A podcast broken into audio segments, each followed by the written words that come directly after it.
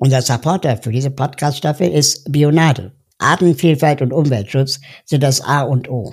Und genau dafür setzt sich Bionade ein. Sie haben es sich zur Aufgabe gemacht, zum Schutz und Erhalt der Biodiversität beizutragen.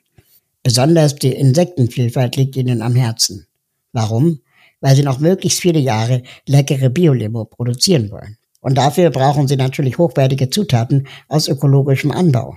Aromatische Früchte, Kräuter und Braugerste zum Beispiel.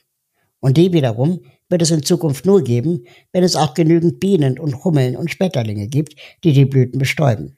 Genau deshalb hat Bionade gemeinsam mit der Biodiversity Foundation die Initiative Vielfalt 2030 ins Leben gerufen, um ein großes Ziel zu verfolgen. 17 Millionen Quadratmeter Fläche bis 2030 insektenfreundlicher gestalten. Wieso 17 Millionen?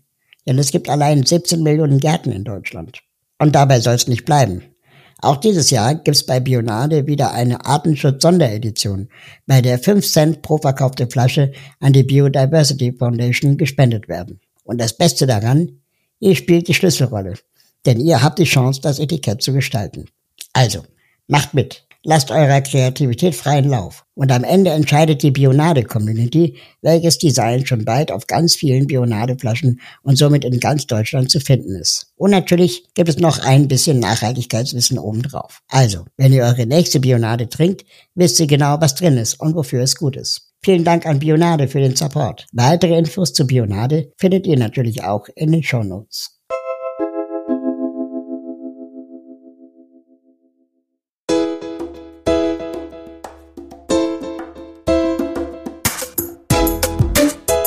Wie kann ich was bewegen? ist ein Podcast und dein Weg in das politische Engagement. Denn wir zeigen Folge für Folge eine andere Möglichkeit, aktiv zu werden, für eine Sache einzutreten und sich zu beteiligen. Mein Name ist Raul Krauthausen und ich bin Inklusionsaktivist. Heute frage ich, wie kann ich was bewegen bei Amnesty International?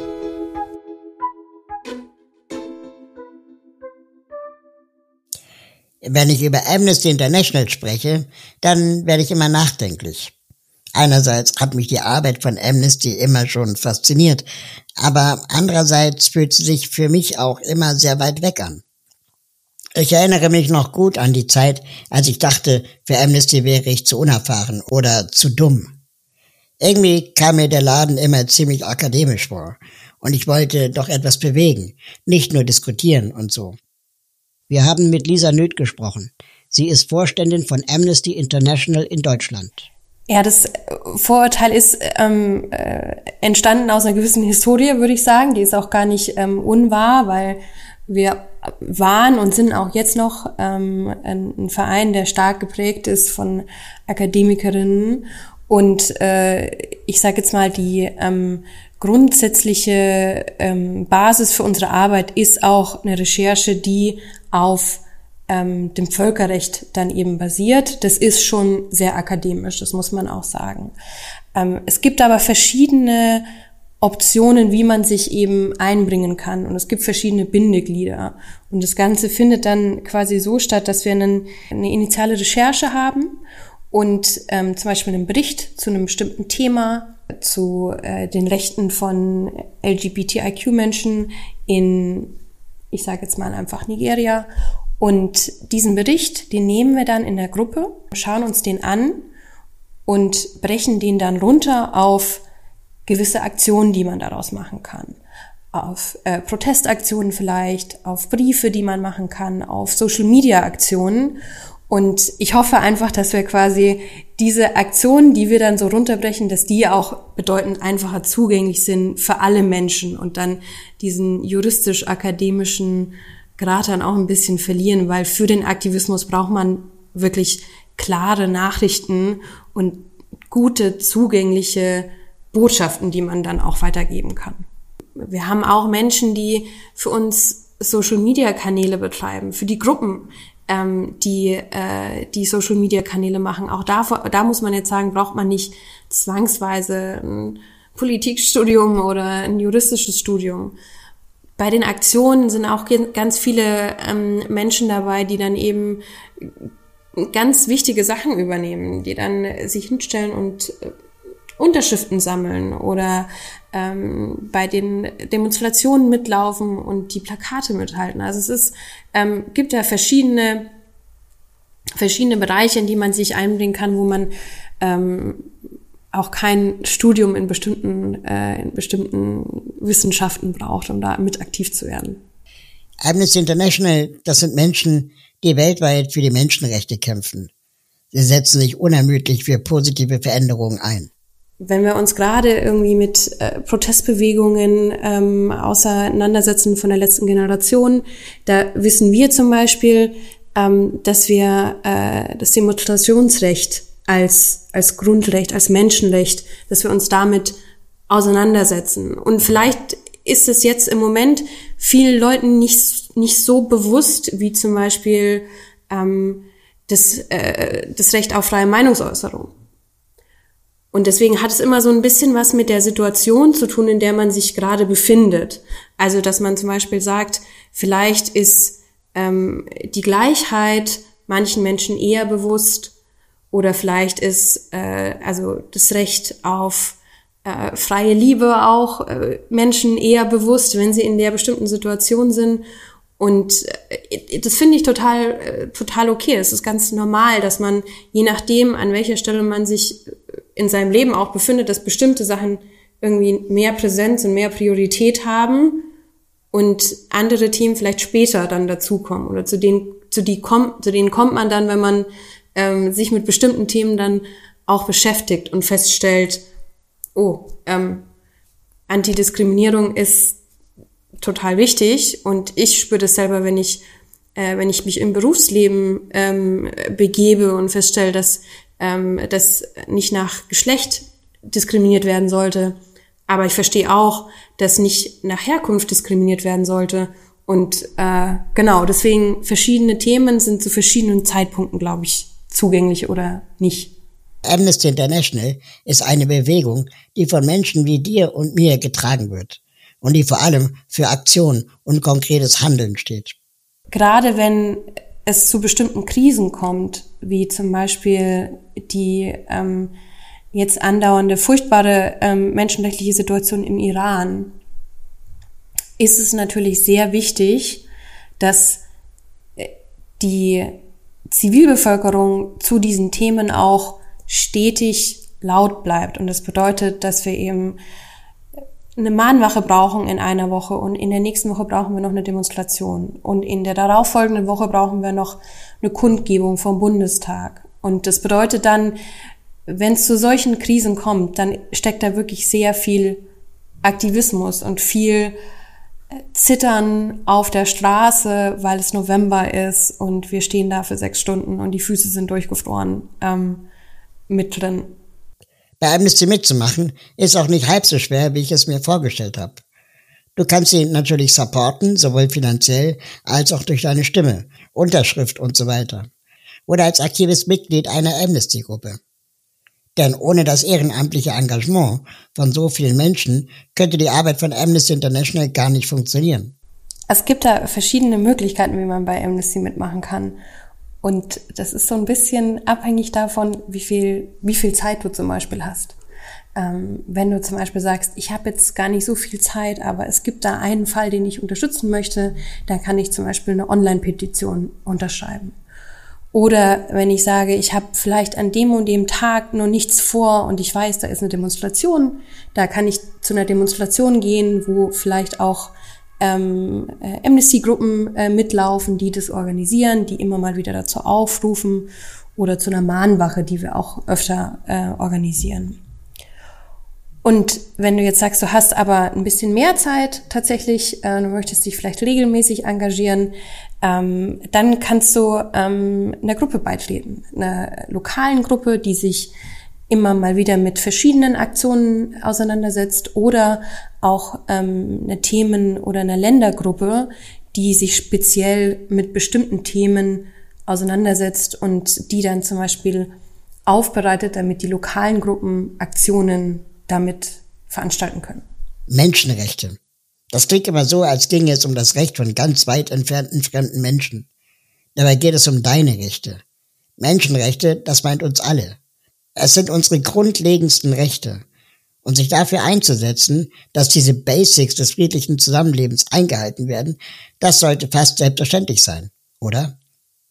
Dann lass uns das tun. Auch du kannst Teil von Amnesty werden und dich für den Schutz der Menschenrechte einsetzen. Dabei spielt es keine Rolle, ob du viel Erfahrung hast oder gerade erst anfängst. Dein Einsatz ist wirksam und gemeinsam können Menschen wie du im Leben anderer Menschen einen großen Unterschied machen. Hier im, in der Sektion, in der deutschen Sektion, auch hier haben wir Leute, die inhaltlich arbeiten und dann haben wir aber auch ein großes Team, die sich quasi nur mit dem Thema Kampagnen und Aktivismus ähm, auseinandersetzen. Und die, die müssen natürlich sehr gut zusammenarbeiten. Und genauso ist es auch im Ehrenamt. Es gibt auch im Ehrenamt quasi äh, Gruppen und Menschen, die inhaltliche Sachen vorbereiten. Und dann gibt es sehr viele lokale Gruppen, die dann mehr auf der Straße sind und die dann die Aktionen umsetzen und die dann bei Protesten dabei sind und ähm, idealerweise arbeiten die auch sehr eng zusammen. Die einen geben die Inhalte weiter, die anderen schauen dann, dass sie die Menschen ranbekommen, um ähm, eine gute Aktion äh, durchführen zu können. Also mischt sich das hoffentlich ganz gut. Ich glaube, was man auf jeden Fall mitbringen muss, ist ein gewisses Maß an Empathie und ähm, auch äh, Güte und auch Geduld weil man in einer ehrenamtlichen Organisation ist und das bedeutet, Menschen haben nur eine begrenzte Anzahl an Zeit, die sie auch einbringen können. Und das muss man verstehen und das muss man auch respektieren. Ähm, und man braucht auch ein gewisses Durchhaltevermögen, weil gesellschaftlicher Wandel funktioniert meist nicht von jetzt auf gleich. Und ähm, deswegen ist es bestimmt frustrierend manchmal, wenn man sagt, ich kämpfe jetzt seit fünf Jahren für dieses Thema und ich sehe noch keinen Fortschritt. Deswegen braucht man ein gewisses Durchhaltevermögen, würde ich sagen. Und aber auch ein bisschen einfach Humor und Lust, was zu machen ähm, mit anderen Menschen. Ich glaube, es gibt viele tolle Organisationen, in denen man sich engagieren kann. Ähm, und ich persönlich finde, dass Amnesty eine großartige Organisation ist, wo man sich wo man sich über lange Zeit, aber auch über kurze Zeit einbringen kann. Ich glaube, was ich den Menschen mitgeben würde, ist, ähm, ob es eine Sache gibt, die sie einfach innerlich nicht in Ruhe lässt, die sie wirklich wütend macht, so wütend, dass man sagt, ich kann jetzt nicht mehr stillsitzen. Und wenn dieses Thema ein Thema ist, wo wir aktiv sind, dann würde ich zu der Person sagen, dann, dann kommt zu uns und dann komm mit uns auf eine Demonstration und es hilft. Wenn es ein Thema ist, wo wir vielleicht nicht die Besten sind, wo wir sagen, das ist ein Thema, damit beschäftigen wir uns nicht so viel, dann würde ich sagen, du musst nicht zwangsweise zu uns kommen. Es gibt andere Organisationen, die vielleicht einen anderen Fokus haben. Aber ähm, wenn wir sagen, das Thema Menschenrechte und Menschenrechte im globalen ähm, globalen Umfeld interessieren dich wirklich und du willst sehen, wie das alles zusammenhängt und ähm, Solidarität hier in Deutschland zeigen für andere Länder auch, dann würde ich den Leuten sagen, wir können da, wir können da was machen und wir sind da ähm, eine globale Bewegung, die da wirklich ähm, gut was ausrichten kann. Wie sieht das freiwillige Engagement bei Amnesty aber aus? Durch deine aktive Mitgliedschaft kannst du dabei helfen, Menschen aus der Haft zu befreien, indem du dich in vielen Ländern der Welt für bedrohte und verfolgte Aktivistinnen und Aktivisten einsetzt. Du kannst dazu beitragen, Folter zu beenden, indem du mit Briefaktionen drohende oder tatsächliche Folterungen anprangerst und andere zum Mitmachen motivierst. Oder du möchtest dich dafür einsetzen, politischen Flüchtlingen Schutz zu gewähren, indem du in einer ihrer Asylgruppen mitmachst oder dich von Amnesty zum Asylberater schulen lässt. Du kannst auch aktive Menschenrechtsverteidiger helfen zu unterstützen, indem du öffentliche Aufmerksamkeit für gut dokumentierte Einzelfälle herstellst. Du kannst Presse und Öffentlichkeit mobilisieren, indem du in deiner Stadt Veranstaltungen und Aktionen zu weltweiten Kampagnen von Amnesty International organisierst. Und das ist doch längst nicht alles. Es gibt viele weitere Wege, wie du dich für die Menschenrechte einsetzen kannst.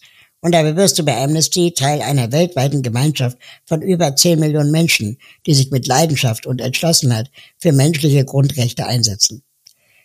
Und du kannst jetzt sofort anfangen. Beteilige dich an einer Online-Petition. Hilf akut bedrohten Menschen oder schreibe Briefe für gewaltlose politische Gefangene.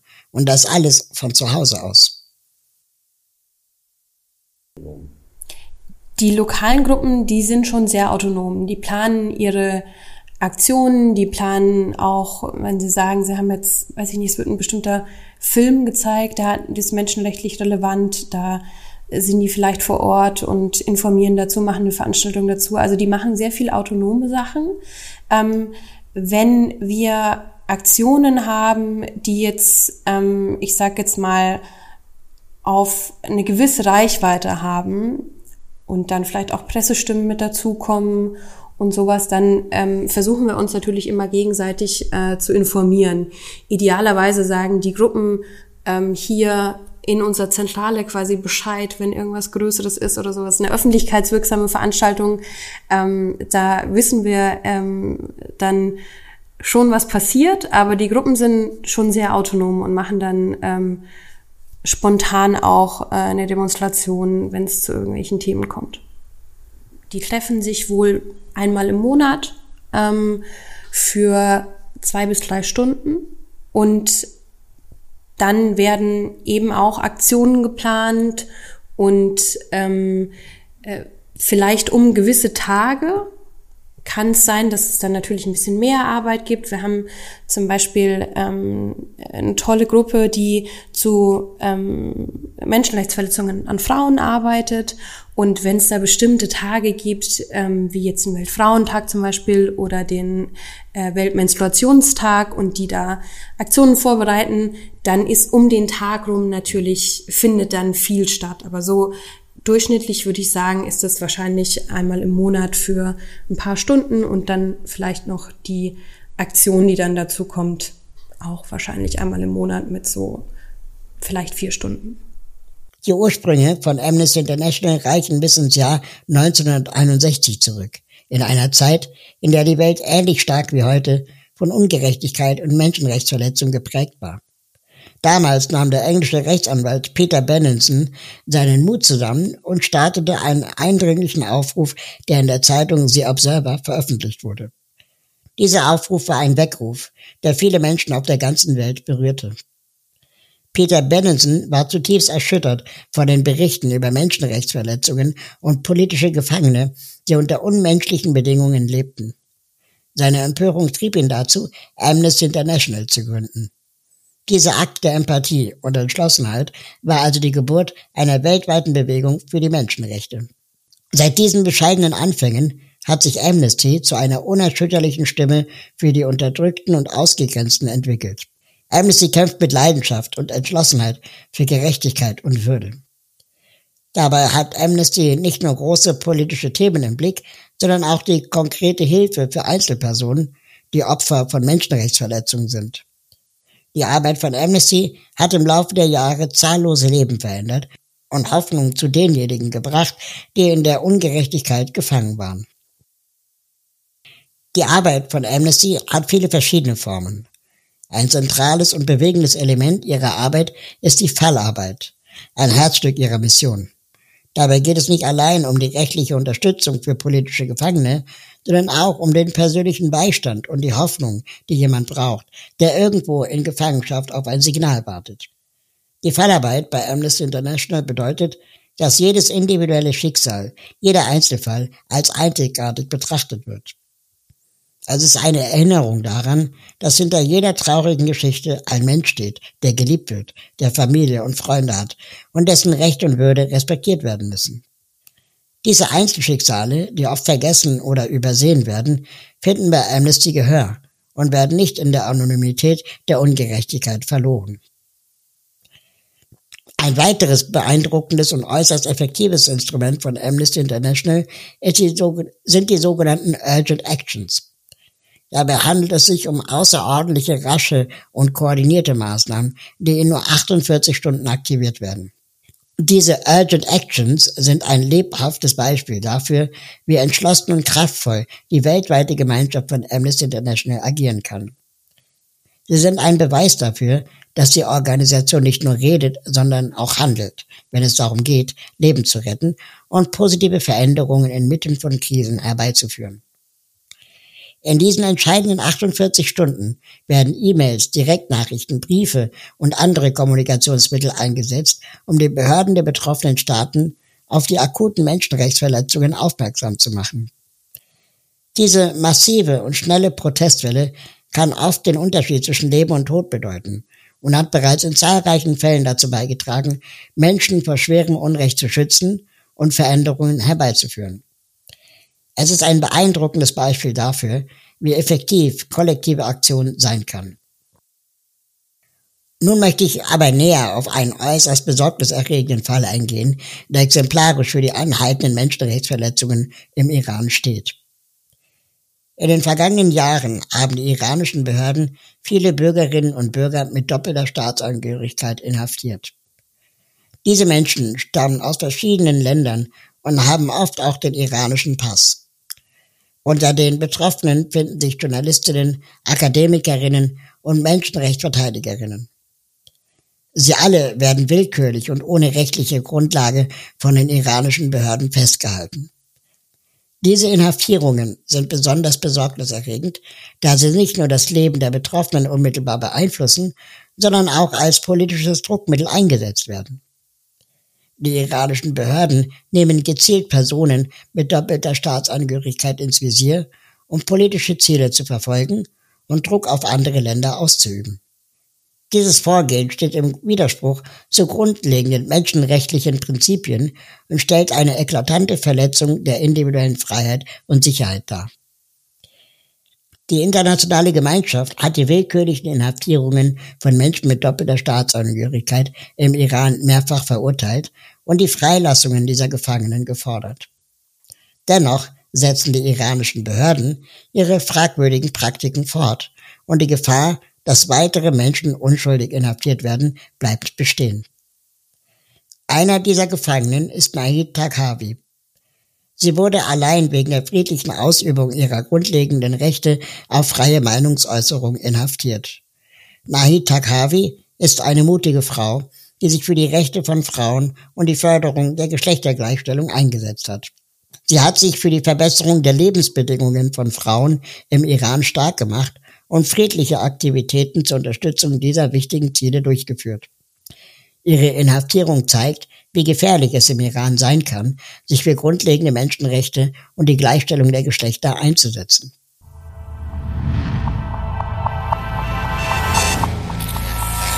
Wir sind heute hier am 16. Oktober 2023, ähm, weil heute der dritte Jahrestag der Inhaftierung von Nai Tagabi ist. Am 16. Oktober ähm, 2020 wurde Nai Tagabi äh, verhaftet. Sie wurde einem unfairen Scheinprozess unterzogen und wurde zu über zehn Jahren Haft verurteilt. Daran wollen wir heute erinnern.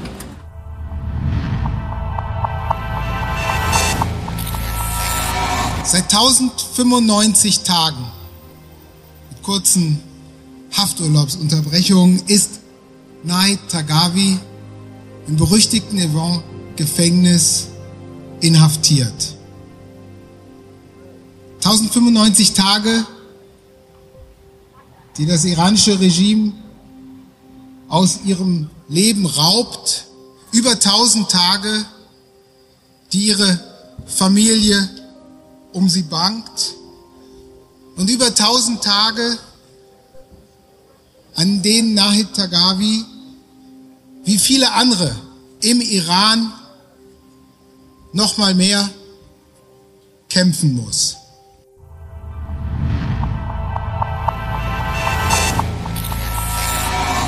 Von ihrer Verhaftung bis zur Verurteilung verbrachte Nahid Takavi mehr als sieben Monate in Isolationshaft.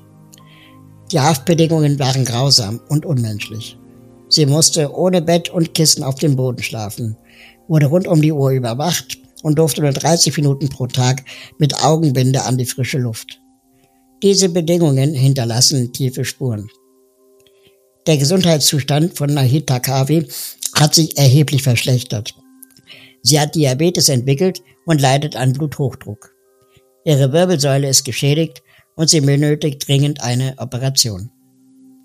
Am 19. Juli 2022 wurde Nahita Kabi aus medizinischen Gründen in den Hafturlaub entlassen. Doch bereits am 13. November 2022 musste sie zurück ins Ewin-Gefängnis für politische Gefangene, obwohl ihre medizinische Behandlung noch nicht abgeschlossen war. Die Situation ist äußerst besorgniserregend.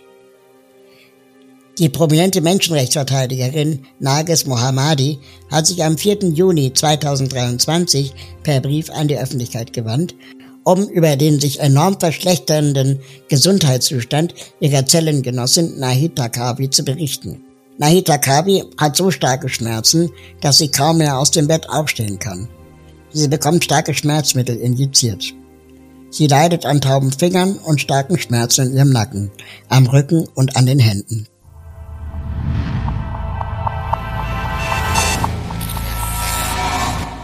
Ich will auch mich als aller allererstes ähm, bei allen bedanken, die heute hier sind, insbesondere Amnesty International, Hava Help, die Aktivistinnen hier aus Berlin. Ich weiß, dass das alles nicht selbstverständlich ist in einer Zeit, wo es ähm, die ganze Region, aus der wir kommen, mittlerweile zu einem Krisenherd geworden ist. Wir haben Afghanistan, wir haben jetzt Palästina, wir haben Israel, wir haben den Iran. Wo wollen wir überhaupt anfangen? Deswegen bin ich umso dankbarer, dass Sie heute trotzdem alle die Zeit sich genommen haben, um diesen Tag mit mir gemeinsam an ähm, die Verhaftung meiner Mutter zu gedenken. Ich habe mich auf diesen Tag heute nicht vorbereitet und auch keine Rede vorbereitet, weil ich nicht wusste, wie es mir heute gehen wird. Die meisten, die mit mir zusammenarbeiten, wissen, dass ich ähm, sehr gut mit dieser Krise umgehen kann und auch das Beste versuche rauszuholen. Die Wahrheit ist aber, dass solche Tage sehr, sehr schwer sind. Das letzte Mal, dass ich mich unbeschwert und frei gefühlt habe, war vor drei Jahren um diese Zeit, weil da war meine Mutter noch in Freiheit. Ich befand mich im Urlaub und meine Mutter war in Teheran und wir haben mittags miteinander telefoniert und ähm, ich hätte nie gedacht, dass wenige Stunden später mein Leben sich so verändern wird und ähm, alles auf den Kopf gestellt wird und ich drei Jahre später auf der Bühne vom Bundestag stehen werde und immer noch darüber sprechen muss, weil das, was unserer Familie widerfahren ist, ist kein Einzelschicksal. Das, das, was meiner Mutter passiert, ist kein Einzelschicksal. Und das ist auch wichtig, es nicht als ein Einzelschicksal zu betrachten und in Selbstmitleid zu zerfließen oder zu denken, warum ich? Weil Angst und ähm, Verzweiflung sind die schlechtesten Berater, die man in dem Fall haben kann. Was ich versucht habe zu machen, ist diese Angst, die ich habe und hatte und jeden Tag habe, umzuwandeln in positive Energie und vor allem auf das größere Ganze zu schauen. Vielen Dank, liebe Mariam. Wir stehen heute hier, weil es der dritte Jahrestag der Verhaftung deiner Mutter ist. Die sitzt seit drei Jahren im Evin-Gefängnis. Und du, liebe Mariam, sprichst über alle anderen. Und du denkst an alle anderen und du kämpfst für alle anderen. Ich finde das unglaublich beeindruckend. Ich bin so alt wie Mariam, meine Mutter ist so alt wie Naita Gavi. Die Vorstellung, ich, ich ja, ich höre an, an, dem Punkt, glaube ich, auf. Ich, ich, vielen, vielen Dank, Mariam.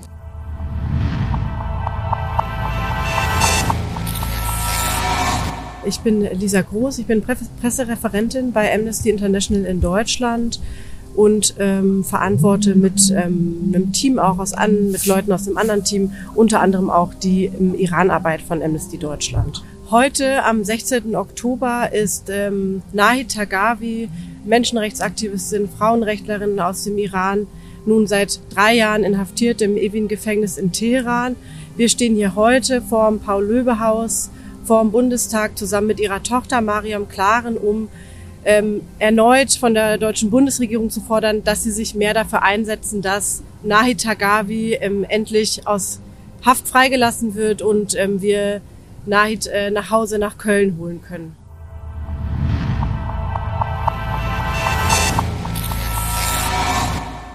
Es ist von entscheidender Bedeutung, dass die internationale Gemeinschaft auf solche Missstände aufmerksam macht und Druck auf die iranischen Behörden ausübt, und die Freilassung von Menschen wie Nahid Takawi zu erreichen und sicherzustellen, dass die Grundrechte und Menschenrechte aller Bürgerinnen und Bürger respektiert werden. Das Besondere an Amnesty ist, dass es hier auch, aber eben nicht nur um die große politische Ebene geht. Nein, bei Amnesty geht es auch um ganz konkrete Hilfe für Einzelpersonen, die Opfer von Menschenrechtsverletzungen sind zum Beispiel. In den meisten Fällen sind dies sogenannte politische Gefangene, also meist Menschen, die unter inhumanen Haftbedingungen leiden. Menschen, die Opfer von Folter oder Diskriminierung sind. Menschen, die aufgrund ihrer friedlichen Aktivitäten verfolgt werden. Für diese Menschen setzt sich Amnesty International mit aller Kraft ein. Wir haben Lisa Nöth gefragt. Wie belastend ist die Arbeit bei Amnesty International, wenn man sich ständig mit so schrecklichen Schicksalen auseinandersetzen muss? Ich habe darüber nachgedacht, als ich ähm, als ich angefangen habe hier zu arbeiten. Da war das Thema, zu dem ich gearbeitet hatte, die Entführung von Mädchen in, in Chibok in Nigeria. Und äh, das war wirklich sehr belastendes Material, das ich da gesehen habe, die Berichte, die Bilder. Und trotzdem war das ein Thema, das ich einfach auch danach, als ich nicht mehr hier gearbeitet habe, ich konnte dich ablegen. Also ich ich wusste immer, dass gewisse Sachen passieren, dass Ungerechtigkeiten stattfinden. Und deswegen war es für mich besser, dass ich damit umgehen konnte, indem ich angefangen habe, politisch aktiv zu werden, als wenn ich gewusst hätte, ich lese das nur und lese das nur und fühle mich so ohnmächtig, dass ich nichts machen kann. Der politische Aktivismus und auch andere Menschen, die politisch aktiv werden, diese Gruppe, die man da hat, die führt auch dazu, dass man sich da ein bisschen aufgehobener fühlt, dass man da sich nicht so allein fühlt in dieser Ohnmacht gegenüber Ungerechtigkeiten, die passieren.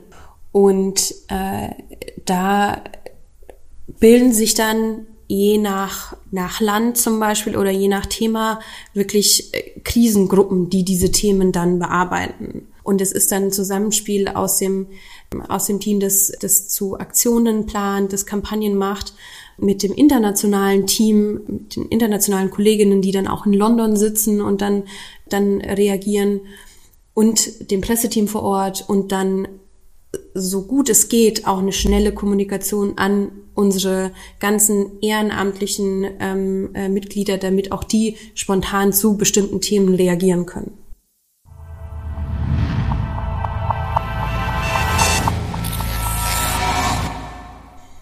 Also ich muss sagen, bei uns wird sehr viel gelacht. Auch. Ich habe ähm, fantastische Kolleginnen auch im Vorstand, die ja auch sehr viel Verantwortung tragen. Und äh, trotzdem sind wir wirklich auch eine alberne Gruppe, muss man ehrlicherweise sagen. Und weil wir alles ehrenamtliche Mitglieder auch sind, fällt einfach viel Persönliches in diese Arbeit mit rein. Man teilt viele Sachen aus dem Persönlichen und äh, da kommt es einfach ganz natürlich dazu, dass man sich austauscht und dass man auch über Sachen redet, die einem jetzt nicht nur total auf die Stimmung schlagen. Und wir haben auch regelmäßige Treffen, wir haben unsere Jahresversammlungen, wir haben Mitgliederkonferenzen und so weiter. Und da schaffen wir es auch, dass wir dann eine Kneipe am Abend organisieren und dass wir gemeinsam zu einer Aktion gehen. Und ähm, da ist eigentlich die Stimmung recht gut, immer. Wir vergessen natürlich nicht, dass wir ernste Themen haben, zu denen wir arbeiten, aber ähm, äh, die Gesellschaft macht es dann doch immer ein bisschen äh, wieder wett. Die Arbeit von Amnesty lebt davon, dass Menschen sich ehrenamtlich beteiligen. Diese Menschen arbeiten sowohl lokal als auch global, um ihre Ziele zu erreichen. Für ihren Einsatz brauchen sie Mut, Kraft und Kreativität. Alles für eine Welt ohne Menschenrechtsverletzungen. Dabei arbeiten sie mit einem Netzwerk zusammen. Die haben Kontakte zu Opfern von Menschenrechtsverletzungen und deren Angehörigen sowie zu Ärztinnen und Ärzten, Anwältinnen und Anwälten sowie Journalistinnen und Journalisten weltweit. Amnesty International setzt sich mit verschiedenen Mitteln wie Urgent Actions, Briefen, Appellen, Medienarbeit und öffentlichkeitswirksamen Kampagnen sowie Lobbyarbeit bei Regierungen, Institutionen und Unternehmen für Gerechtigkeit ein. Ziel ihrer Arbeit ist es, Verzweiflung in Hoffnung zu verwandeln und Mitgefühl in konkretes Handeln umzusetzen. Dabei betont die Organisation, dass jeder Einzelne etwas bewirken und Veränderung herbeiführen kann. Und so kannst auch du dich sofort bei Amnesty für Menschenrechte einsetzen. Bring dich mit deiner Leidenschaft, Kreativität oder Expertise auf die für dich geeignete Weise ein.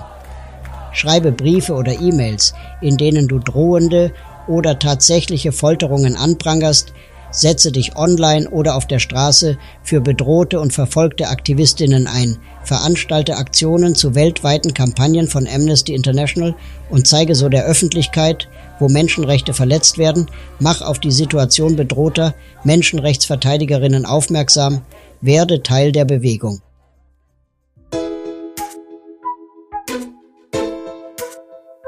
Wir hoffen, ihr habt heute einen guten Einblick bekommen. Vielleicht wollt ihr euch auch engagieren. Schaut nach, nehmt Kontakt auf, probiert es aus, wenn ihr was bewegen wollt. Alle wichtigen Infos findet ihr unter wiekannigwasbewegen.de oder in den Shownotes. Oder habt ihr noch Fragen? Schreibt uns einfach in die Kommentare oder an podcast.wiekannigwasbewegen.de.